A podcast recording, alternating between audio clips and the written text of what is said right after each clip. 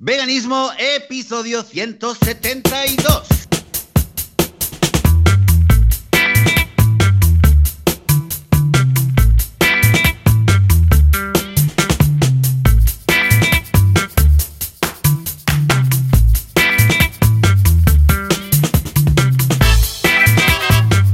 Muy buenos días, bienvenidas y bienvenidos a Veganismo, el podcast, el programa donde hablamos sobre temas relacionados con el veganismo, con la vida vegana, con cómo ser veganas, veganos, sin morir en el intento, sin matar a nadie, sin esclavizar a nadie, sin quitarle nada a nadie. Damas y caballeros, esto es el podcast de veganismo y aquí estamos un domingo más. Yo soy Joseph de la Paz y conmigo está, como cada semana, Joan Boluda. Muy buen día, Joan, ¿cómo estamos? Hola, ¿qué tal? Muy buenos días. Muy contento, muy feliz, muy vegano, muy todo. O sea, ¿qué más quieres? Ya hemos empezado a darle también pienso vegano a Goku. Ahora estamos mezclando con el otro, porque esto se tiene que hacer poco a poco. Y de momento le gusta mucho. O sea que vamos bien, vamos bien, ¿no? Aparte de esto, también ha venido el educador canino. Nos ha estado explicando truquitos y estas cositas para, bueno, ejercicios para hacer con él, para mejorar la paciencia y todas estas cosas. Nos ha dicho cómo, cómo salir por la calle con él. Ahora ya podemos ya podemos salir a la calle con Goku sin el cochecito ni nada, o sea que muy bien, muy contento en este sentido. Y escucha, con muchas ganas de enfocar el programa de hoy, porque hoy es un programa especial con invitado. Dentro de un rato le damos paso. ¿Y tú qué, Joseph? Sí, sí, ¿Qué tal, sí. qué tal? ¿Cómo va todo? ¿Alguna Muy bien, novedad? a mí la- la- para mí la semana ha ido tranquila. Aquí han empezado, aquí ha empezado la ¿No ha semana habido ningún rant? ¿No has explotado? ¿No ha pasado nada? No, no, no, no, no, no. De hecho, Vaya. mira, yo creo que, yo creo que, ¿sabes aquello que, bueno, esto lo sabemos, ¿no? Que a veces cuando uno, o sea, como estamos por dentro y como nos sentimos por dentro, el, el mundo nos lo refleja muchas veces, ¿no? Uno va enfadado y va nervioso y con algo que no lo suelta y parece que todo va mal, ¿no? Vas a un lugar y sales y justo piensas en un charco donde no sé qué y el autobús te hace no sé cuánto y la tienda te cierra justo en ese momento. Todo te va mal. Mm. Esto parece ¿no? una película, el inicio de una película que ahora se tiene que solucionar. Es la intro del típico día muy malo del protagonista y entonces le pica Y una araña entonces- radioactiva y es Spider-Man o algo así, ¿no? Claro, no, no. Y entonces Vaya. lo que pasa, lo que pasa es que, fíjate, pues el episodio de la semana pasada que hicimos con Lucía, que en cierto modo yo desahogué- de- me desahogué con muchas angustias que tenía con respecto al tema de, de nuestra relación con eh, nuestros amigos, los perros. Ajá. Y en general, y después la verdad es que seguí, seguí reflexionando sobre el tema, pero esto ya lo dejaremos para otra ocasión. El caso es que sí que es verdad que me sentí más, eh, más tranquilo, más relajado, más Bien, desahogado. bien, bien, bien, bien. Y a partir de ahí, esta semana, yo no sé por qué, o sea, es arte de magia, pero Bonnie ha estado súper tranquila. Eh, a ver, sigue ladrando y tiene, ¿vale? Pero no, ya no está que salta cada dos por tres. Muy bien, Incluso muy momentos, bien. eh, y además nos avisa, nos avisa, o sea, el vecino sale, porque ya sabemos el horario de memoria del vecino. "Uh, uh, uh". Y claro, pero avisa, es que antes, Claro. antes hacía un, un gruñido y a la milésima de segundo ya saltaba, y ahora no. Ahora ya da como 3, 4 segundos Ajá. de... ah, ah, ah, y Claro, entonces a mí me da tiempo a levantarme, a, a ponerme al lado de, de Bonnie, entonces claro, lo que hago es calmarla, acariciarla y tal. Claro. Pues eso, que hemos tenido una, una semana muy tranquila, muy romántica con Bonnie y para mí Muy es la, la mejor, la mejor, la mejor, la mejor noticia. Eh, esto nada, esto y los carnavales, aquí de disfraces y de cosas y. y aquí seguimos. Claro a que pie sí, de cañón. sí, señor. Una semana muy, muy chula. Yo, por mi parte del, del tema de Goku, lo que he aprendido también así nuevo chulo, porque me dijeron, está sufriendo mucho de los dientes. Pues claro, es un cachorro, ¿no? Tiene tres meses y pico. Y claro, los dientes, pues como los bebés, ¿no? Entonces dice, mm, deberías tener, ojo, carcasas de pollo en el congelador para mm, irselas dando, porque sí, mm, las, las van mordiendo, entonces esto les calma y tal. Y les digo, hombre, carcasas de pollo, carcasas de pollo en esta casa va a ser difícil. Entonces dice, bueno, pues qué sé, dice, pues un plátano en el congelador o una zanahoria. Digo, "Ah, eso sí, eso tenemos más. Con lo que, y le va muy bien, tenemos ah, plátanos, bueno, evidentemente, evidentemente lo pelas, porque si no luego es un Cristo, o lo pelas, lo dejas en el congelador típico, y luego también pues zanahorias y una manzana así en trozos y tal. Y entonces le va muy bien, pero tiene que ser grande, ¿eh? porque la idea es que lo vaya royendo de alguna forma, por eso, eh, al estar frío, es como los niños, los niños yo también, recuerdo que teníamos en el congelador y en la nevera, depende un poco, eh, los mordedores, y entonces se lo dábamos al niño, eh, pero claro, si lo tienes en la nevera no hay problema, pero en el congelador primero lo tienes que esperar un poquito, ¿eh? Y entonces los niños pues lo van royendo y claro, el dolor de, de los dientes, del cambio de dientes, bueno, para los perros o de cuando les salían los dientes a los niños, pues está genial, ¿no? Con lo que, mira, un troquito más y en lugar de carcasas de pollo, pues podéis tener alguna, alguna zanahoria congelada. ¿Qué te parece? Pues bien, sí, es un tema, el tema de, de, roer, de, tener que masticar.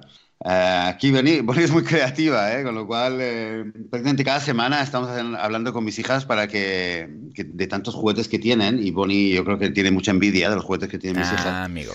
Entonces, claro, lo aprovechamos para decir, bueno, va, mira, tienes muchas muñecas, porque no das una? En vez de, ¿sabes? En vez de ponerte a llorar porque te le has sacado el ojo a una o lo que... Mm. Cosas de estas, ¿no? Es que se pelear, es que es como una niña más ahora. En fin, una, una bendición, una felicidad, salvo cuando se pone a ladrar a mitad de la noche, pero ya nos vamos acostumbrando y ya te digo que, bueno, a ver cómo va. En fin, Oye, Joan, eh, muchas cosas que muchas cosas y muchas eh, muchas noticias. Algún día deberíamos hacer especial news, vegan ah, pues news, noticias veganas. ¿Eh? podríamos hacer. Pero eh, mientras tanto vamos a presentar al, invitado que tenemos hoy, porque además es un invitado que tenía que haber venido hace tiempo y al final no pudo ser por, unas cuestiones que, no se dieron en aquel momento y ahora por fin, y después de varios meses que habíamos oh, estado aquí a la expectativa y con esas ganas, pues eh, tras varios meses puede estar con nosotros Roberto Acerena, y que es fundador de... Eh, Ulvlan. ¿Se lo estoy poniendo bien, Roberto? Sí, señor. Fuerte aplauso, eh, Roberto. ¿Qué tal? ¿Cómo estamos? Muy buenas, ¿qué tal? ¿Cómo estamos? Buenos muy días. Muy contento de tenerte aquí. Buenos días y gracias por estar aquí. Sí, te cuento. Eh, Roberto Aresena. Aresena, y, perdón. Y Ulfman. U-L-V-M-A-N-D. Estupendo, estupendo. Escucha, Roberto, antes que nada, antes que nada, que esto es una pregunta obligada por todos los que pasan por aquí por el podcast y en esta ocasión, pues con especial interés e ilusión, eh, ¿cómo te hiciste vegano? Puf, pues aquí, vamos, es, una de las cosas que más ilusión me hace contar hoy. La verdad es que lo estaba pensando hace un momento, ordenando las ideas, ¿no? Porque digo, madre mía, ¿cómo, cómo les cuento yo a, Joan y Joseph lo importante que son para mí y lo importante que son para mi proyecto, ¿no? Porque, eh, bueno, eh, yo de por sí ya conocía a Joan, em, lo seguía hace muchísimo tiempo. De hecho, más o menos, eh, incluso elegí por, dónde quería tirar y descubrí que, que, eso de crear proyectos era lo mío, gracias a él. Y bueno, lo tenía de admiración y y claro, cuando me enteré que era vegano, yo en ese momento, eh, o sea, de hecho me apetece contarlo porque, porque, bueno, yo he cambiado mucho en ese aspecto. O sea, a mí el veganismo me ha cambiado la vida completamente. Soy mucho más feliz, eh, no puedo estar más orgulloso de, esa decisión que hice y, cada día, os lo juro, es lo que me hace tirar adelante. O sea, es, solo eso. O sea, es, increíble lo que me llena y bueno, por eso os quería decir que vuestro episodio 1 hasta el episodio de hoy, la verdad es que son aquellos que, que bueno, que me han marcado y me han hecho convertirme en vegano. Lo primero, pues sabéis si vosotros. ¡Oh, fuerte aplauso otra vez más! ¡Ilusión! ¡Ey! sabemos los números y tenemos ahí el Excel de contador, pero cada vez que viene alguien en directo y nos lo dice, como en tu caso, hace mucha ilusión, ¿eh? Sí, sí, vamos, me alegro muchísimo, la verdad, y, es que de verdad no tengo palabras para decir lo que habéis significado, lo digo muy en serio, ¿eh?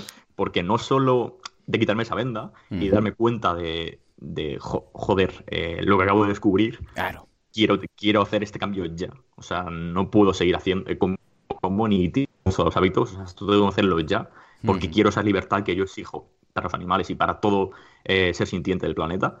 Y a partir de ahí, eh, bueno, pues lo que sentía también es que necesitaba emprender en vegano, o sea, lo necesitaba, o sea, me venía por la sangre y de verdad que, que era como algo que, que, tenía que hacer, ¿eh? era, era, algo increíble.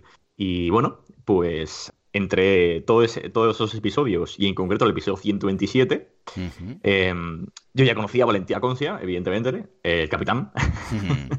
Em, pero bueno, el episodio 127 pasó en concreto que Joseph eh, tuvo una ausencia y vino Valentí a contar su, su web Veganism, en el que bueno, se ofrecía a asesorar gratuitamente eh, proyectos veganos y hacer crowdfunding. Entonces, bueno, yo fui, en cuanto escuché eso, estaba escuchando el mismo domingo que los, los eh, pues bueno, yo le envié un email eh, contando todo, contando cómo os conocí, cómo em, Joseph y yo me habían influido y que, bueno, que le presentara el proyecto que, estaba intentando lanzar, ¿no? Y que estaba empezando a, crear, que era Uffman. Y hasta ahí, madre mía, pues la verdad es que con Valentín es una relación increíble.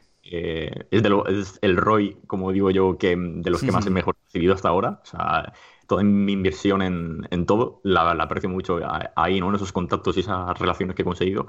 Y bueno, pues nada, que, vamos, que, me habéis cambiado, que soy los Qué guay, qué guay. Mira que cuando, ya te digo, ¿eh? cuando alguien me dice esto, automáticamente me siento como responsable esta persona. Cuando alguien se hace vegano porque ah, nos ha escuchado en el podcast o, al menos hemos participado en ello y tal, de repente me, siento responsable de decir, ¿y ahora esta persona qué hago yo para que siga siendo contenta y feliz y vegana y todo? ¿Y qué va a pasar cuando, eh, cómo la voy a proteger cuando alguien le diga, ah, pero estos son unas gallinas felices o no sé qué, no sé cuánto, yo debería estar ahí, ¿no? Porque yo le, he metido en este, en este en, mi, caso no, ¿eh? Ya te digo ah, que, o sea, te cuento, tú, tú, me hiciste encontrar ese, de darme cuenta de, joder, una persona que aprecio tanto y que, que, te, respeto mucho y que, y que digo, ostras, es una persona inteligente a la que, joder, me admiro y me ha hecho influirme mucho en mi vida y me dio a conocer a otra persona increíble a la que sigo desde entonces, que es Joseph, y que su blog Vitamina Vegana, pues bueno, para mí ha sido muy guay también. De hecho, por la newsletter muchas veces te he contestado, Joseph, no sé si te acordarás, evidentemente a lo mejor puede ser que no, pero muchas veces te he contestado. Y, y no hace falta que, que ninguna respuesta en absoluto, ¿eh? porque en cuanto se entiende el mensaje, y de ver si lo entiendes, no hace falta que, haya nadie ahí. O sea, tú mismo ya te has dado cuenta, te has quedado sí, sí, sí, y vamos. No, no, lo entiendo, lo entiendo. Pues es inevitable, es inevitable. es como cuando hacía de profe, que luego cuando llegaban los exámenes me sentía yo responsable, ¿no? De decir, ostras, a ver si prueban, si no prueban y tal, ¿no? Pero bueno, que me hacía mucha ilusión, evidentemente, es lo que comenta eh, Roberto, pues que ya hemos hablado mil veces y es de los veteranos de, todos los podcasts que tengo y me hace mucha ilusión que llegue con este proyecto, que es precisamente del que, del que vamos a hablar, ¿no? Cuéntanos un un poco cuál es el proyecto para, que la audiencia se sitúe. Venga, va. Muy bien, pues bueno, Ulfman en concreto son, eh, nos definimos como la creación y diseño de artículos eh, de cuero vegano, obviamente, de cuero vegano y evidentemente no solo nos centramos en crear accesorios eh, que estén 100% hechos en una, fabricación, eh, un, perdón, un proceso de fabricación vegano en el que controlamos justamente desde que el producto empieza hasta que acaba, pasando por pegamentos, como ya incluso hablasteis un día con Sergio González, o, muchos accesorios que se utilizan durante la fabricación de, los accesorios que estamos creando, sino que además nuestro objetivo es crear estos accesorios no solo para eh, acabar con la demanda de piel animal, sino que eh, potenciemos que se den cuenta de que la piel animal no tiene ningún sentido, que lo que ahora mismo está en el mercado tiene todavía eh, mucha más cabida, tiene muchas mejores prestaciones y por supuesto crear esos accesorios, como digo yo, que potencien a esas personas a que vuelvan a ser eh, veganpreneurs, como llamo yo, y sean activistas, sean emprendedores veganos y sigan creando proyectos para que el modelo económico y, vaya cambiando. Totalmente. Ya lo de la piel, piel de, y piel relacionada y ligada a la calidad, ¿no? porque el otro día fui a buscar y está, eh, aún estoy ojeando sofás y decía, pero esto que es polipiel o no sé qué, dice, no, no, esto es piel, piel, como queriendo decir, mm, esto es de lo bueno, ¿sabes? Y evidentemente pues no compré nada y más, ya fue cerrar, ¿no? Pero, pero claro, aún tiene esa connotación de, hey, si es piel, es bueno y, no hay forma de sacarlo de ahí cuando hay tantas alternativas. ¿no? En vuestro caso, por ejemplo, la mochila que estáis planteando, que ahora está en Kickstarter, os vamos a dejar en las notas del programa porque justo ahora ha pasado el ecuador de recaudación y también el ecuador de, fechas eh, y de límite de tiempo, o sea que os, lo pasaremos rápidamente en las notas del programa, pero vamos, es Kickstarter y si buscáis Ulfmand, uh, Ulfmand, U-L-V-M-A-N-D, si no, ya os digo, eh, os vamos a dejar el enlace, uh, pues la veréis, ¿no? Unas mochilas súper elegantes que tienen varias prestaciones que ahora comentaremos. Pero, ¿cuál ha sido la alternativa? Este cuero vegano, en este caso, ¿con qué está hecho? ¿A base de qué? Es. Perfecto, pues em, en su momento, claro, es que nosotros en la búsqueda de cuero, esto fue hace ya dos años, eh, voy de cuero vegano, bueno, me puse a estudiar todas las alternativas, alternativas y claro, en ese momento yo mm, no sabía de, nada sobre eh, alternativas veganas del cuero, ¿no? Yo, yo, yo, lo llamaba cuero vegano. ¿Qué pasa? Que en esa búsqueda de cuero vegano,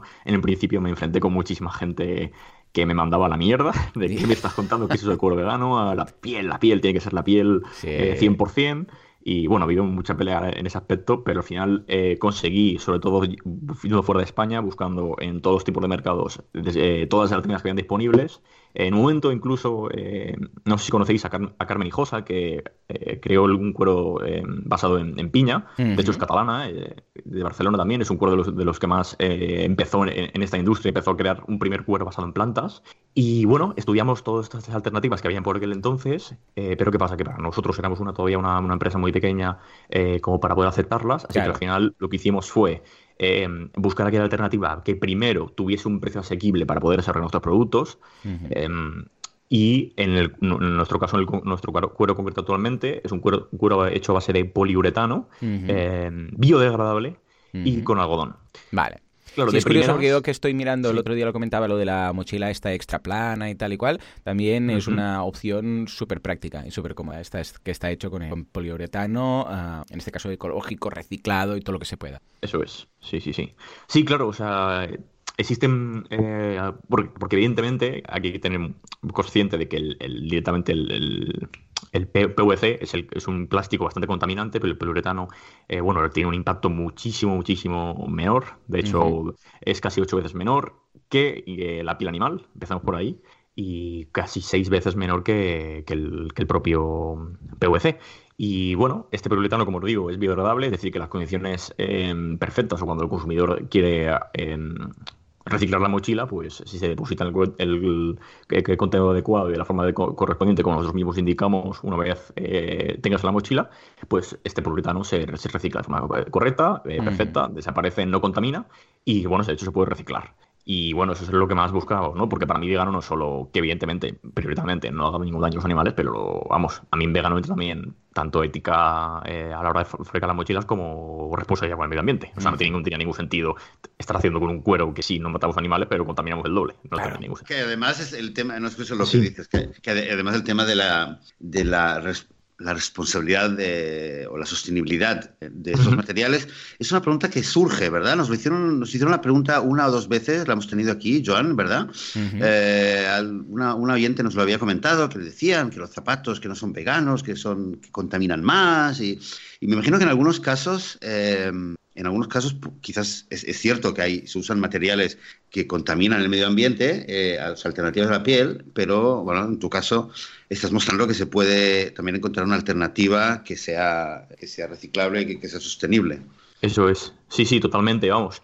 Evidentemente, de hecho, como dices tú, eh, yo que intento estar al día, leerme todas las noticias eh, diarias que salen sobre este tema, eh, casi cada día sale noticia en contra de esto y que la piel animal es mejor y que, bueno, eso no para de salir. Sin embargo, cada vez van ser más noticias sobre que, bueno, esto no es así y de hecho hay un estudio que si quieres lo puedo dejar para, en las notas del programa, en el que bueno, se compara todo este tipo de materiales y, lo interesante de este estudio que se hizo con un montón de compañías es que estudiaron no solo em, lo que sí, lo, que contamina en sí el proceso de fabricación de, este poliuretano, sino también, claro, porque el problema está en que, claro, decimos eh, la piel animal eh, contamina menos porque no es plástico y, y, al fin y al cabo está reciclando lo que está matando una vaca, bueno, en fin, de, un poco de traca, ¿no?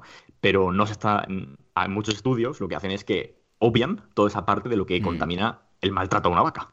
y tenerla eh, generando dióxido de carbono y, luego quitarle la piel. O sea, eso hay que contarlo, vamos a ver. O sea, empezamos por ahí. No no puede decir que, claro, solo coger eh, la piel de la vaca ya, ya no está contaminando nada. No, no, no. Todo el proceso que lleva antes ha estado contaminando y una barbaridad. Y no solo eso, es que encima la piel de, un animal también se le echa químicos. O sea, no hmm. puede, se le echan muchos tintes y químicos que en ocasiones, sobre todo con el PVC, son hasta más contaminantes. O sea, es que es, es muy importante tenerlo en cuenta porque eh, bueno, como, como, te digo, salen constantemente estos muchos artículos de, de, grandes revistas o periódicos que intentan defender eh, la otra cara de la moneda, pero vamos, está clarísimo que esto no es así y sobre todo con el poliuretano, que nadie es capaz de defender eso, eh, estamos hablando de, de, lo que digo, ¿no? El, la contaminación es ocho veces menor que el de, la, de, de una, de una piel animal.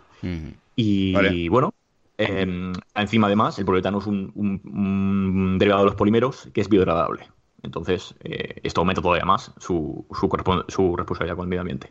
Tiene sus vale, Esto nos lo, nos, lo, nos lo, mandas luego el enlace para que lo podamos poner en las notas sí, por supuesto, me parece muy interesante este estudio. Es caro, es un material caro. Eh, ¿Qué, qué, qué, desventajas tiene? O sea, ¿por qué no se usa más este material? Pues mira, eh, primero porque a pesar de que cada vez parece que está cambiando, y bueno, luego si queréis también eh, tenía preparado un, artículo que hace poco salió em, sobre Infinium, en el que se hace un, estudio y bueno, se, estima un crecimiento anual del 50%, un eh, compound annual growth del 49% hasta 2025, donde se cree que esta industria del cuero vegano va a crecer hasta los 89,6 billones de dólares para 2025 y cada vez, como os digo, está cogiendo más auge, sobre todo con el tema de la, sostenibilidad de la moda pero eh, a día de hoy todavía, eh, sobre todo la moda de lujo, se sigue utilizando eh, el cuero animal. ¿Por qué? Bueno, pues al fin y al cabo yo creo que es eh, tradición y, conservador. Sí, es ser conservador. Y además, como acabas de comentar tú, es que existen pieles animales más baratas que este material. Que sí, que tú digas, wow, es un derivado de los polímeros. Ya, pero, pero no, es no es barato en sí. O sea, no es barato en comparación con que estamos hablando de que hay pieles animales que la puedes comprar a, el metro a, a 2 euros. Madre. Y, esto, pues bueno, puede empezar desde 15 hasta 30 euros, puede llevar el metro. En concreto, este publicano tiene muchísimos proveedores y también hay más baratas, menos baratas. Eh, empezando por aquí. Y luego el tema del cuero en plantas. Ahora también lo haremos sobre eso porque salen un montón de alternativas que nosotros estamos locos de trabajar con ellos. Las tenemos todas.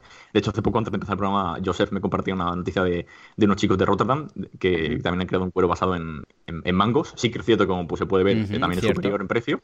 Pero vaya, que, esto tiene pinta de cambio brutal y que, el mercado está creciendo en niveles espectaculares. Entonces, mi respuesta sería también que depende un poco pues, de lo que crea ese diseñador o esa marca que todavía sigue confiando y luchando contra que si el cuero, cuero animal, cuero animal, cuero animal.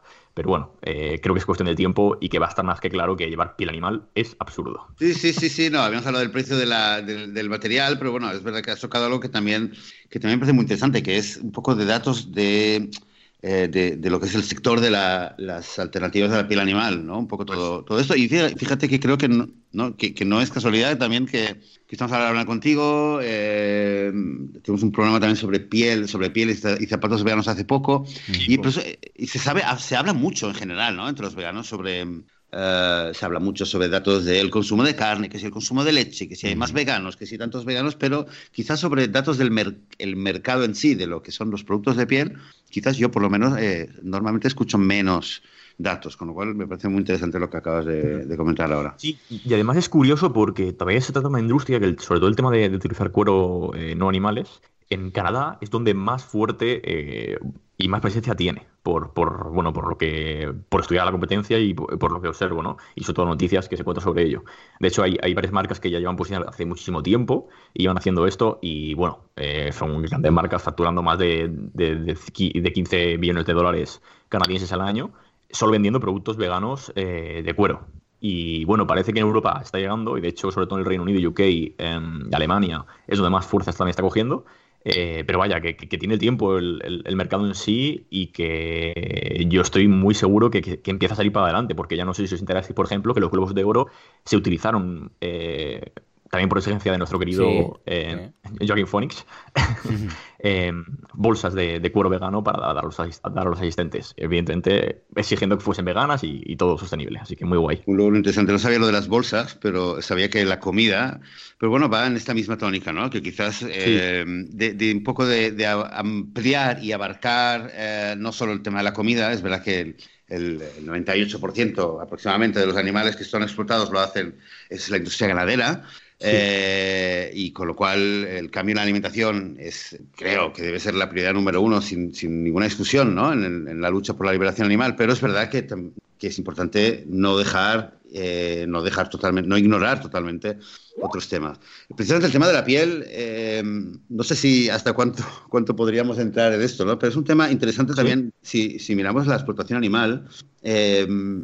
Yo recuerdo en mis primeros años de vegano, cuando me ponía a leer obsesivamente sobre temas de, de, la ganadería, de la explotación animal, eh, me llamó mucho la atención el tema de que eh, de, que un poco que la, piel, los productos de piel aprovechaban, era como un byproduct de la, de la, de la industria ganadera y, un poco, y un poco entender un poco la economía que existe ahí detrás, ¿no? Porque eh, incluso, incluso en, varios foros me encontraba con gente que decía, bueno, sí, pero a nivel, a nivel eh, de boicot económico, cuando dejamos de comprar carne, leche, huevos, etcétera, estamos yendo directamente atacando a la, a la demanda de esos productos pero con los productos, con los productos de, de piel, eh, claro, como en, general lo que siempre se ha dicho es que, claro, eh, se aprovecha un poco lo que has, lo que has dicho, ¿no? Eh, tú antes, ¿no? Que se está reciclando, entre comillas, dobles, se está reciclando o aprovechando la piel de un animal que ya lo han matado para la carne.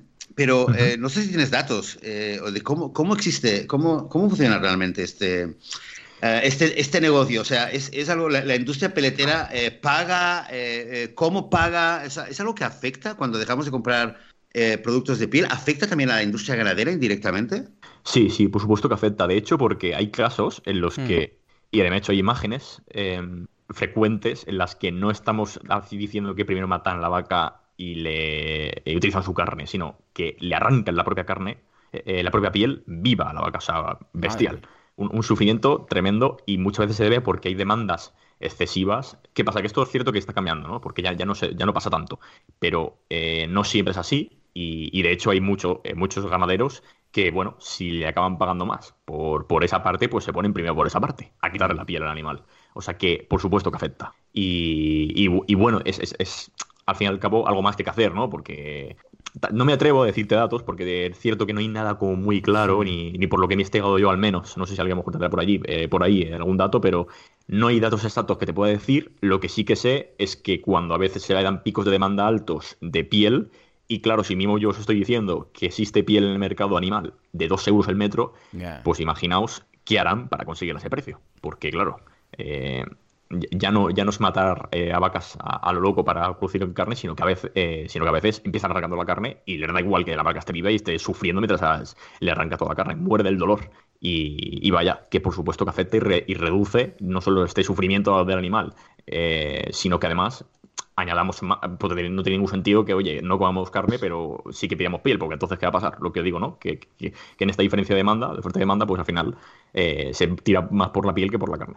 Totalmente. O sea, los casos en los que dices, yo, yo eso la verdad es que nunca lo había oído. Casos que dices que quitan, eh, o sea, despellejan a vacas para la piel, es simplemente, o sea, por una cuestión de, de demanda, un pico de demanda que simplemente prefieren, o porque hay alguna cualidad eh, determinada de la piel si la vaca está viva?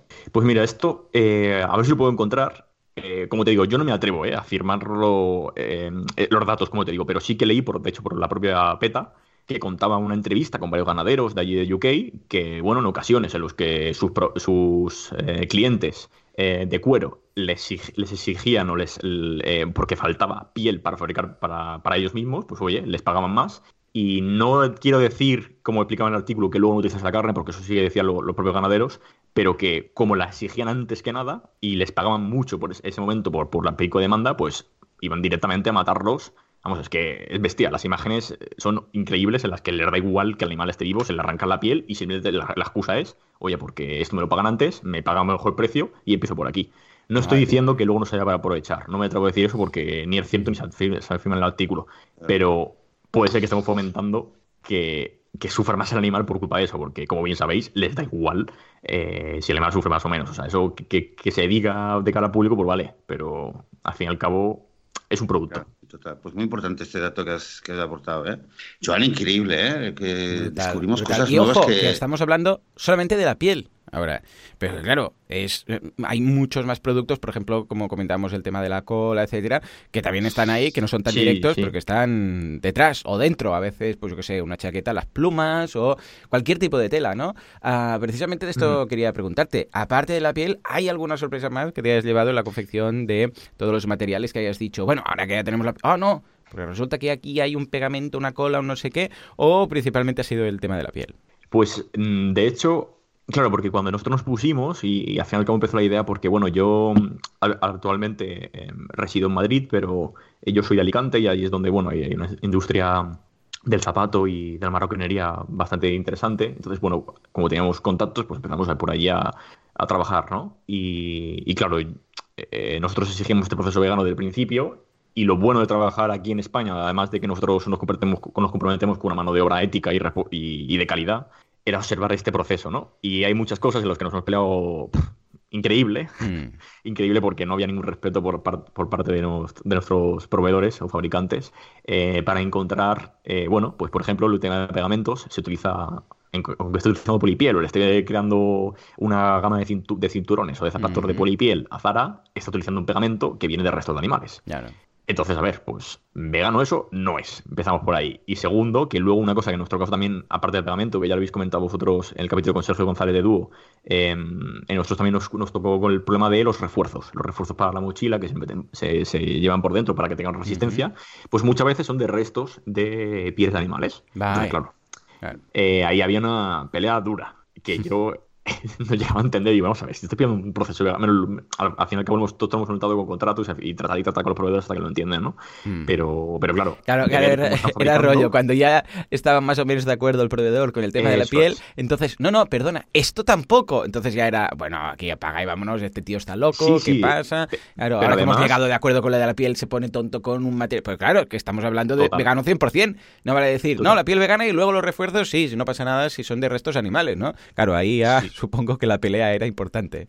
Y, importante y encima porque teníamos que ir de detectives. O sea, cuando yo, yo iba viendo como... Eh, claro, claro. ¿Y esto de dónde sale? ¿Y esto qué es? ¿De dónde sale esto? A ver, ¿esto, ¿esto qué es? ¿no? Y este pegamento que estás echando eh, eh, es vegano o no. No, pues esto es de resto de animales. Pues entonces, ¿qué, vámonos, vamos a buscar otro pegamento. Ponte a buscar otro pegamento. Al final, nosotros en España encontramos un pegamento base de maíz ah, que funciona muy bien pegamento vegano. Luego refuerzo. ¿Y este material de dónde lo has puesto? ¿Dónde lo has sacado? Además que lo hacían sin preguntar, ¿eh? Cuando ya... Sí, sí, sí, por si acaso, ¿no? a ver si cuela. No le digas nada al vegano, que no sea que descubra que esto lleva no sé qué, ¿no? Sí, sí, y además, encima, lo que se aprovechan, que a mí lo que más me ha dolido es que con cada ese cambio, fíjate, ¿eh? que, que, lo peor de todo es que nosotros nos encargamos de hacer esa búsqueda exhaustiva sin entender el sector, claro, claro. De, de buscar ese material. Y al final lo hemos encontrado, pero que se lo diésemos y lo facilitásemos al máximo, nos encarecían el precio, porque me de un material con las mismas prestaciones, pero no era, no era el típico que utilizaba él. Claro. Pues ya le molestaba. Bueno, una pelea constante. Madre mía, esto eh, era pero vaya, viento y marea, ¿no? Bueno, recordemos que la idea también, y eso es lo que habéis conseguido, y que quería preguntarte un poco, a ver cómo ha ido, es el tema del sello PETA Approved Vegan, ¿no? Este oh, proceso, exactamente cómo funciona, porque me consta que facilito no es, no es mandar un mail, hey, que he hecho esto, mándame el sello, ¿no? Cuéntanos, ¿en qué consiste y cuáles fueron los pasos y las comprobaciones que hace la gente de, de PETA? De PETA, muy bien. Pues en concreto, bueno, nosotros... Eh, Claro, como eh, al fin y al cabo nuestro mercado es el Reino Unido, nos principal mercado donde queremos establecer la marca y empezar ahí a partir de ahí a crecer. Eh, pues bueno, hablamos con Pita UK y les comentamos todo eh, y al fin y al cabo te dan una serie de formularios que tienes que rellenar explicando qué vas a fabricar y qué no vas a fabricar y a partir de ahí cada material que vayas a utilizar tienes que especificarlo con el proveedor de dónde viene y las especificaciones técnicas, incluso químicas, de cómo se, se ha hecho ese material. ¿Qué pasa? En, nuestro caso tuvimos, suerte, ¿eh? Yo sí que he oído por ahí, y sobre todo por grupos que estoy de, también de empresas veganas en el Reino Unido, etcétera, que han tenido problemas, pues además sido mucho más pesados. En nuestro caso, no nos pidieron eh, muestras de esos materiales, pero hay muchas empresas en las que dicen, vale, ahora envíame ese material, que lo vea yo, que lo compruebe, y envíame uno de tus productos. En nuestro caso, la verdad es que no sé si porque mm, ven que soy un loco vegano. y han dicho este fijo que lo cumple, ¿no? Sí, sí, igual no sé por qué, pero bueno, la verdad es que, que fíjate, de, todo lo que me ha pasado ha sido lo de lo más fácil y más liviano de, lograr, digámoslo así. Y en cuanto a los proveedores, eh, ¿tenían todo esto y lo tenían fácil? Porque depende de a quién le preguntes. Eh, escucha, necesito eh, el listado de cómo se ha hecho esto y de los procesos que, implican, no solamente los materiales de, los cuales está hecho, sino también los procesos que implican no sé qué. O sea, en principio esta información de, los proveedores y de los fabricantes lo habéis conseguido de forma relativamente fácil. Ahí no, ahí sí que había ah, Vale, ya me imaginaba yo que no era todo tan bonito. No, ahí no era tan bonito por, el hecho de que, claro, encima éramos los toca veganos. pues cuando encima le pedíamos eso era como, ¿y tú para qué quieres eso? Y, Lo, peor de todo es... Es que nos estamos ganando una reputación los veganos, no van a querer ningún cliente vegano más esta gente. Claro, pero fíjate, es que lo peor de todo es que yo soy una persona que, que vamos, sí, al fin y al cabo creo que ha sido así porque les he tratado con el máximo respeto y, y casi que a, su, a, su servicio, siendo ellos a, quien les estoy pagando, pero a su servicio de ellos, para que no haya ningún problema, para que nada. pero aún así, pues pasaba esto, ¿no? Eh, pero bueno, que lo, hemos ido consiguiendo todo y nos lo han ido felicitando. El problema, como siempre, es esto, ¿no? De que, bueno, están acostumbrados a grandes marcas, con grandes pedidos, nosotros una marca pequeña, encima tocando ahí los bullones, hmm. pues eh, claro, pues no es nada, no es nada fácil al principio, pero vamos, que todo genial y al final se consiguió, ¿eh? Pero sí, sí, no ha sido, no ha sido tarea, fácil. Esto que, has dicho antes de con, los, con, los, proveedores, me acabo de acordar de un, de un caso de hace, no sé, hace dos o tres años, ¿eh? de una, una también una pequeña compañía vegana que, que, que había salido para hacer unos productos de cosmética vegana y, de hecho los sacaron al mercado, no recuerdo exactamente de los detalles, pero llegaron a sacar un par de productos al, mercado y después de unos meses los tuvieron que retirar y bueno, y cerraron. De hecho lo cerraron todo porque a pesar de que en los laboratorios donde habían hecho todo, eh, una de las cremas lo habían especificado que todo fuera sin productos de origen animal, mm. al parecer les habían dicho algo mal o les habían ocultado la información y había finalmente uno de los ingredientes que era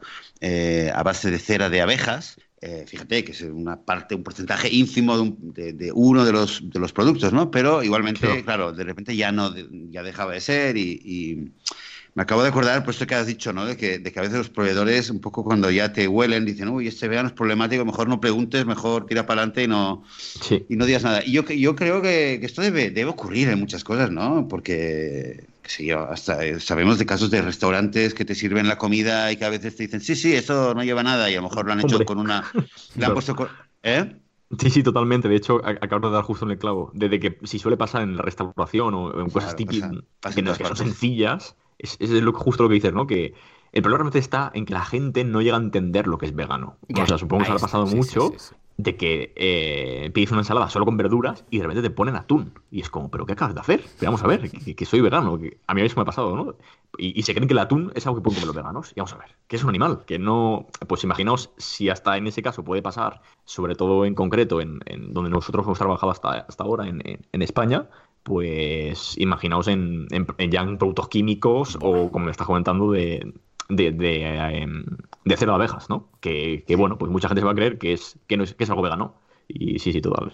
Que, que, al fin y al cabo todo creo que es por culpa de desconocimiento. Evidentemente a veces no lo hacen a posta ni mucho menos, pero como no llegan a entenderlo y tampoco se esfuerzan mucho por llegar a comprenderlo, pues hmm. pasan esos problemas. Sí. sí. Sí, creo que es algo que tenemos que aprender a vivir con ello y bueno, imagino que poco a poco, igual que cada vez, pues hace 10 años quizás no habían o prácticamente no habían eh, mochilas de cuero veganos como van a ver ahora, dentro de ahora no te vas a mm. decir cuándo van a cuándo va a salir el proyecto, cuál es un poco el calendario que tenéis. Pero igual que no existía esto hace la tira de años, eh, pues imagino que también pues, que poco a poco en el, también en el mundo de los proveedores o de los laboratorios de, de productos cosméticos, etcétera, etcétera, pues también va, va, a ir cambiando, ¿no? Y espero que, que, también llegue un día en el, que, en el cual tú mismo o cualquier otra persona que quiere diseñar o quiere fabricar eh, unas mochilas veganas, pues también sepa de que hay un proveedor o un fabricante o, dentro de, lo que son los proveedores que, que, ya también son veganos y que están especializados en, en, el consumo para veganos, ¿no? que, es algo que debe venir. Entonces, ¿cuál, es el... Eh, eh, para un poquito para volver a las, a las mochilas, te quería preguntar un poco del calendario, pero que ahora de repente pienso, mm, nos has contado un poquito cómo te hiciste vegano y el, eh, cómo conociste a, Valentín, que tienes este, este proyecto, pero em, mochilas, ¿por qué mochilas? ¿Cómo, qué, ¿Qué relación tienes tú con las mochilas? ¿Cómo te decidiste por, las mochilas? ¿Qué tienes tú? ¿Qué hay entre tú y las mochilas? A ver, Roberto. ¿Qué haces? Eso es. Eh, pues, eh, bueno, me, relaciono. Ah, bueno, soy una persona que, que vivo con mochila. Voy mochilas a todas partes. También viene, viene supongo, en relación eh, a de que desde bien pequeño mis padres se separaron, entonces iba de una casa a otra con mochila. O sea, mi, yo vivo con una mochila. Mi casa es una mochila. Ese es un poco el, motivo, ¿no? Yo vivo de un lado para otro y siempre llevo una mochila con todo, con mi ropa, con mi ordenador y con todo, todo lo llevo en la mochila. Aparte tengo una sensación, tengo la, como un toque, digámoslo así, de que tengo que llevar mis cosas esenciales en la mochila. Entonces surge a partir de ahí esa primera idea y bueno, de, veía muchas mochilas en el mercado, pero no había una mochila, primero, que tuviese un estilo de diseño que, bueno, que a mí me gustaba y que con la que pudiese llevar todo tipo de ropa eh, yo por, por, por, lo general soy una persona que me gusta vestir así bastante con estilo. Y lo segundo que para mí es importante es que no había encima ninguna mochila de ese, de, de ese mismo rollo, ¿no? De, ese estilo, de esa estética, esa funcionalidad que yo pedía y además que fuese vegana. Es decir, que no llevase cuero. Y bueno, surge a partir de ahí de una primera necesidad que veo yo y durante mi Erasmus en el Reino Unido, eh, bueno, entro en una incubadora de allí, en la incubadora de la universidad donde estuve, en la, incubadora de Warwick. Y a partir de ahí, junto con la Vegan Society de allí y conociendo mucha más gente, pues también me doy cuenta que no era solo yo el que tenía esa necesidad y que había un mercado eh, y una oportunidad abierta, una ventana de oportunidad, que es como lo considero yo. Y vaya, pues al fin y al cabo surge, surge de ahí, ¿no? El primer producto que queríamos empezar, no solo porque además teníamos la posibilidad de tener contactos y facilidades para adentrarnos ahí antes que a otro, eh, sino porque, bueno, parecía que, que, no era solo yo. Y de los primeros testeos que hicimos, pues, em, como os digo, em, las mochilas de cuero y veganas era una necesidad que mucha gente del Reino Unido, por su forma de vestir o por llevar traje, buscaba. Claro, si no dices, bueno, puedo hacerla, yo qué sé, pues no hace falta que sea de cuero ni imitando piel, sino algo pues más eh, textil, ¿no? Para entendernos, pero la necesidad que tú detectabas era eso, ese punto de elegancia, ese punto de decir, hombre, que, porque a ver, una mochila de tela, pues mm, vale, sí, puede ser más fácil, porque dices, no tengo que lidiar aquí con todos los proveedores, no sé qué, la hago de algodón, para entendernos, ¿no? Y ya está, pero claro, buscaban algo con un punto elegante, ¿no? Que la piel aún transmite sí, justo, y además que, que, de hecho sí, de mochilas de de tela, bueno, pues hay una cantidad increíble. O sea, tenemos un montón y, y pueden haber algunas más estilosas, otras menos, pero la gente, eh, sobre todo allí con, el movimiento vegano que hay allí, porque, bueno, la verdad es que yo, yo me quedé sorprendido con el avance que, había en el Reino Unido cuando llegué. Eh, o sea, de mi clase, si yo estaba, estaba en una clase asistiendo, a lo mejor mínimo de 30 que éramos, 10 eran veganos. ¿Qué me dices? ¿Sí? sí, sí, Increíble. O sea, ¿Esto qué año? cualquier clase. Pues esto 2018. ¡Guau! ¡Qué bien, ¿no? Ya ves tú. O sea, ahora debe ir a, sí, sí, sí. ido a más. Totalmente. Y, y, sobre todo el hecho de que allí decir que eras vegano se entendía, era era, era, hasta guay, ¿sabes? Era, guau, eres vegano, qué guay, yo también. Es, es, y además de que eh, yo no he ido a ningún restaurante del Reino Unido, ninguno, en, lo que, en los, que, los que no haya un menú vegano o una opción vegana. Todos tenían. Tenían una facilidad de, de, bueno, iba con mis amigos que algunos no lo eran y yo me adaptaba a todo. A ver, que siempre te puedes adaptar, ¿no? Como decimos siempre, pero que en cualquier sitio había una opción vegana. Es, increíble y sobre todo, claro, como Warwick está cerca de Birmingham, que Birmingham fue donde se inventó la Vegan Society, pues bueno, ahí todavía más, más movimiento, ¿no? Es el origen. Qué bueno. Qué buena la, historia de, tanto de las mochilas como de tu de, de, cómo se fraguó la idea ahí en, eh, en y en, bueno, que es realmente al ladito de donde, donde se fraguó el concepto, el término, la primera sociedad vegana, la primera organización vegana. Eh, pues muy bien, entonces, eh, ahora mismo entonces lo que habéis hecho es empezar por, por ese producto, que es el, es el primer producto, es, un, es una mochila, eh, es. una mochila de cuero eh, vegano, por supuesto. Eh, ¿Tiene alguna, hay alguna variante?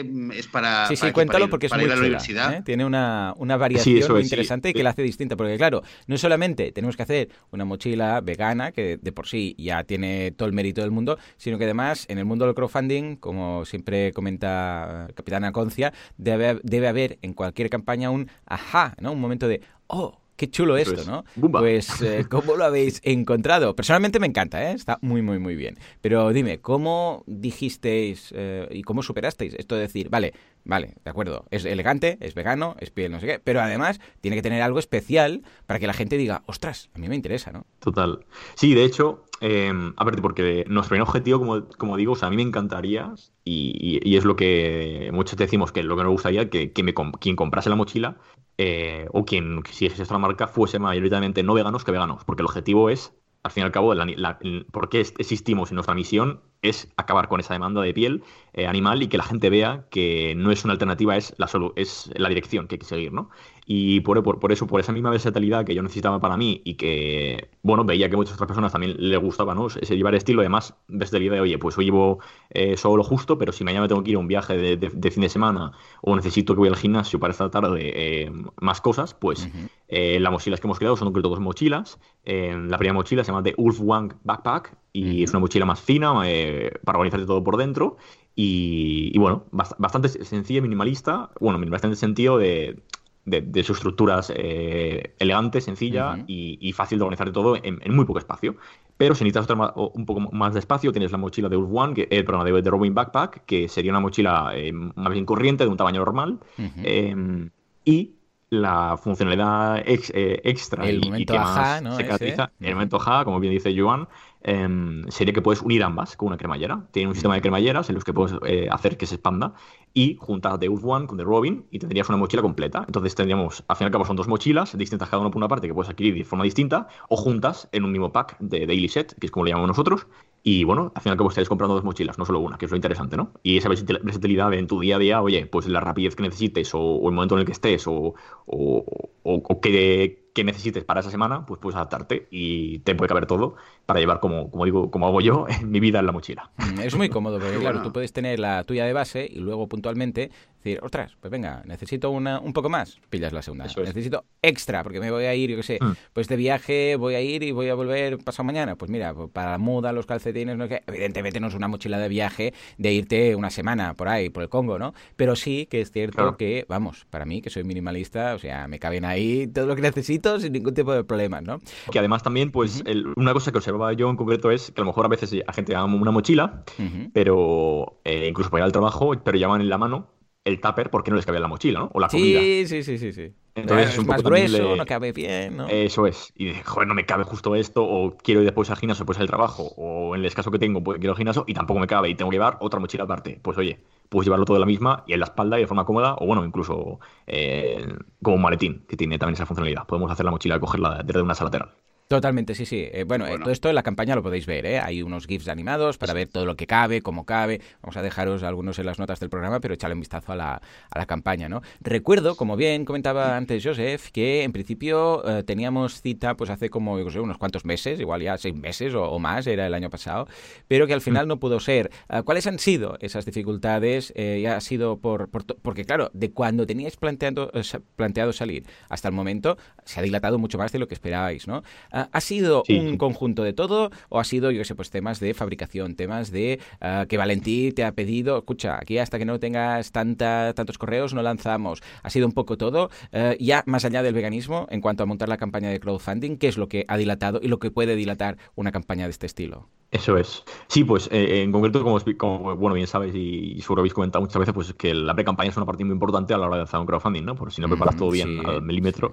Em, pues en nuestro caso lo que pasó es, es un conjunto de factores, al fin y al cabo, cuando lo analizas, ¿no? Em, entre ellos está esa dificultad por parte de los fabricantes y proveedores que no ponían nada fácil y bueno, no daban ni precios claros y en el último momento te cambiaban todo y te dejaban tirado y tenías que seguir buscando e incluso valorar otras opciones como al final conseguimos de por un contrato en el Reino Unido de, hablar con, fabricantes en Bulgaria. Eh, pero bueno, siempre con nosotros también nuestro compromiso de que, bueno, queremos buscar y, y, también asegurarnos de que la mano de obra sea donde sea donde se haga, eh, sí que sí nos, nos, comprendemos en primer lugar que sea dentro de Europa y que sea donde sea en Europa eh, tenga una ética y los trabajadores, eh, bueno, un, un, sueldo decente y, todo perfecto. Que no haya ningún problema, ¿no? Em, entonces, claro, pues todo esto lleva su proceso y ya no solo hizo retrasar en principio la, la campaña, sino que además el, golpe grave fue que de nuestra lista de emails que teníamos preparados ya, de repente, una hmm. semana antes, se nos bloqueó nuestro dominio, empezamos a entrar en spam y nuestra tasa de apertura de emails, es decir, cuando enviamos un email a nuestra newsletter, pasó de un 46% al cero. O sea, fue algo muy bestia. Claro.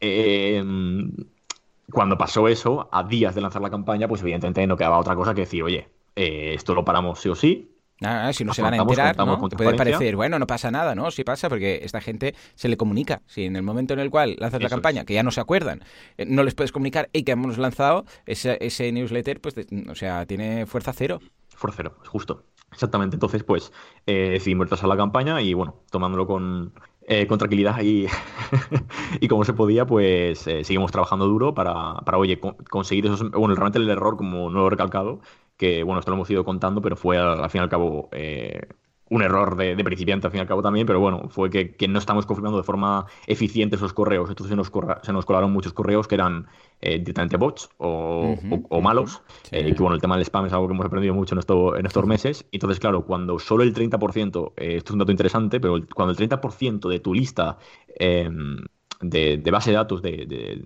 de, de, marketing, perdona, Em, son correos maliciosos o correos que no tienen buenas tasas de entrega, que cuando digo no tiene buenas tasas es que a lo mejor un correo electrónico de una persona que tiene su bandeja petada de correos y tú le envías uno y no le entra porque no tiene más espacio, es un correo como un correo malo o dañino para tu base de datos de, newsletter. Y eso hace que si el 30% son malos, no se llega a entregar más del 80%. Buah, ya está. Y puede ser baneado como eh, un dominio malicioso que está enviando spam, aunque no lo sé. Madre mía. Por el mundo del marketing online y de esos errores iniciales ¿no? que cometemos todos. Sí, todos aprende que Sí, sí, claro. Tenemos que ver la, parte positiva. ¿no? vale, entonces, ahora sí, ya está, hemos lanzado, hemos pasado al Ecuador, vamos a intentar conseguir ese objetivo, ese 100%, y a partir de aquí, ¿qué? Porque claro, acaba la campaña y eh, lanzáis las, las, en el caso que se llega al objetivo, eh, fabricáis las mochilas, las mandáis, etcétera, pero a partir de aquí, ¿qué? ¿Cuál sería tu objetivo a medio o largo plazo con Ulman? Muy bien, pues en principio eh, ya tenemos y estamos tenemos en la guantera bastantes productos que tenemos idea de ir lanzando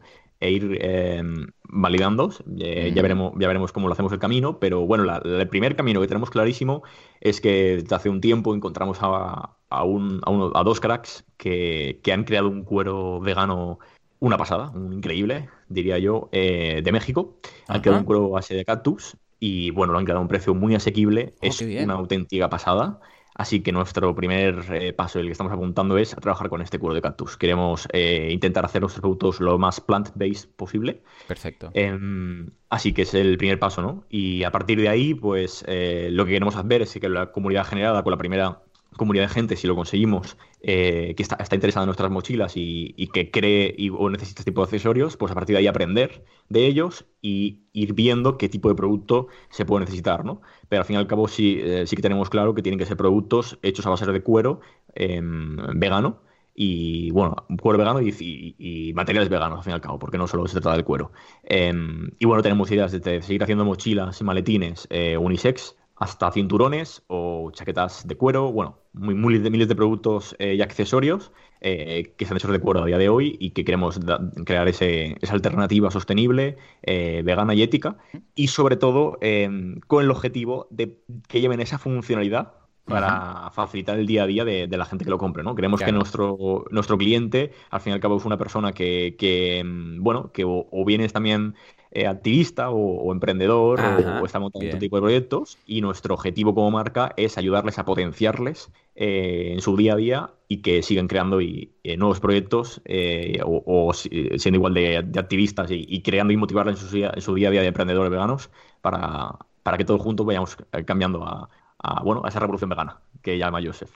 Sí, sí, sí, Oye, creo que es emocionante el, en sí el, tener este proyecto ahora mismo justo en el Ecuador o pasado el Ecuador. ¿Cuántos días faltan la campaña para quien quiera entrar, em, conocer el proyecto, apoyar o ya pedirse una, una su primera mochila?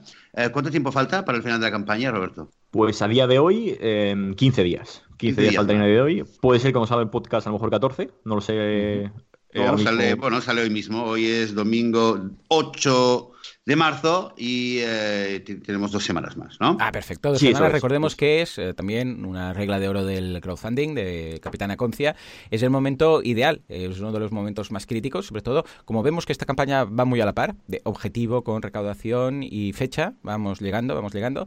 Ahora es un momento muy importante, ¿por qué? Porque al fin de campaña es cuando se hace esa llamada última de decir, venga, va, que se hace o no se hace. Recordemos que el crowdfunding funciona de la siguiente manera. Si tú tienes un objetivo y llegas al mismo a través de las aportaciones, pues se cobra a los mecenas y adelante. ¿Que no se consigue? No se cobra a nadie, porque no se paga hasta el final de la campaña, hasta que sea los 40 días.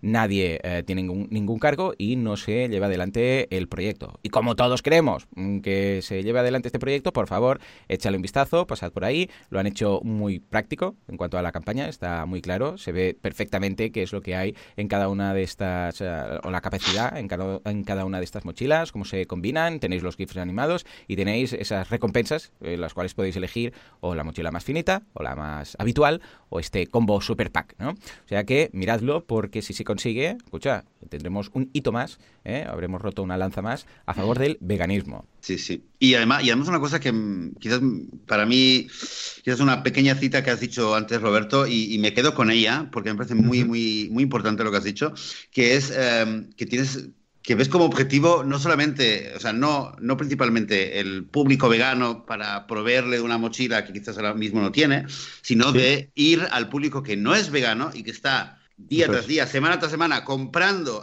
eh, eh, mochilas de cuero eh, animal, están alimentando esta demanda de la cual hablábamos al principio del programa y están, de hecho, echando sus, dólares, sus euros, sus pesos a la maquinaria explotadora de animales y realmente productos como estos, con un enfoque como el tuyo, pues tienen el objetivo de ir y precisamente y decirles, hey, tenéis aquí una alternativa mejor, mucho mejor que, la que estáis haciendo ahora. Eh, yo creo que eso es muy importante. Sí, sí, y al añadir ahí, que, bueno, como has dicho, es nuestro principal objetivo y nuestra razón de ser, nuestro eh, porque, porque hemos nacido y de hecho surge también por, por ver a toda esa gente que a lo mejor, eh, por, por, explicar un poco el porqué del diseño, ¿no? que a lo mejor hay alguien que, que nos está escuchando y ¿por, por qué este diseño? ¿Por qué tanta elegancia? Bueno, porque al fin y al cabo em, el objetivo y lo que nos dimos cuenta es que gente que a lo mejor no es vegana, pero que en su día a día viste en traje o que viste de forma elegante, pero utiliza pueblos de piel, eh, perdón, que utiliza productos de piel animal, em, pues cuando le presentábamos nuestra alternativa, eh, les encantaba y no le ven ningún problema. O sea, no, no se daban cuenta ni, ni tenían en consideración eh, que están matando a un animal y mucho menos, y que, o, aunque no les importa el tema, pero si les estás dando, una, como, como pasa con la carne, ¿no? Como Meat, si les das una alternativa idéntica que no va a perder absolutamente nada, o incluso al contrario, a lo mejor ganan, pues que van a por ese producto, ¿no? Entonces, para eso estamos. Como, como Adriata Rida, también un vegano y, una mm. persona muy querida para mí también, eh, me expresó un día, eh, que es una cosa a la que tengo ya que hacer dentro, me cuesta expresarla, vamos a montar una fiesta más grande de la que hay eh, para que todo sea vegano. Bien, bien. Bueno, oye, el, próximo producto que saques, igual, igual yo consideraría usar el usar el eslogan Beyond Leather o sea, Beyond Leather. totalmente. Beyond Leather, o sea, el, Beyond, Meat del. metes un Beyond, ahí, ya está, ya lo tienes. Un Beyond, si metes una. Claro, ya está. El, el Beyond Meat del, de las mochilas de cuero. La alternativa vegana para todas las personas que les gusta. Una mochila de cuero elegante para todo tipo de funcionalidades.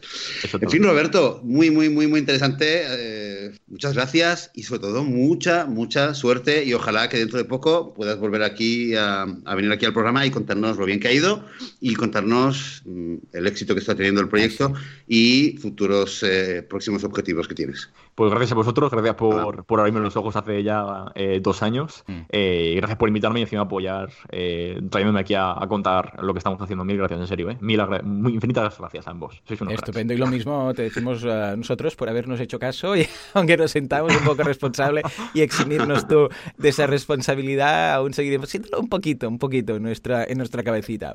Pues venga, va, échale un vistazo una vez más. Os voy a dejar enlace en las notas del programa. Bueno, Joseph, que es el que pone los enlaces, por favor, Joseph, repasa que esté todo estupendo.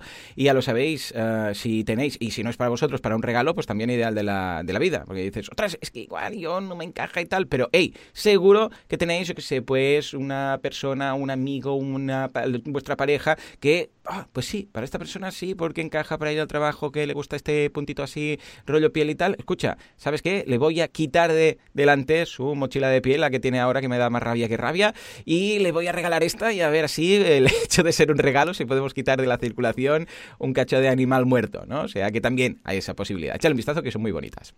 Muchas gracias por, recalcar ahí el coche de acción y sobre todo eh, decir que, que para toda esa gente lo interesante es que nos hemos esforzado mucho para que nadie, eh, de primeras, casi nadie se, dé cuenta que no es un cuero animal. De hecho, casi todo el mundo se cree que es un cuero animal, que es un poco el objetivo, ¿no? Que sea prácticamente de las mismas características y, aspecto para que no haya ninguna queja, hombre, que, que es mejor.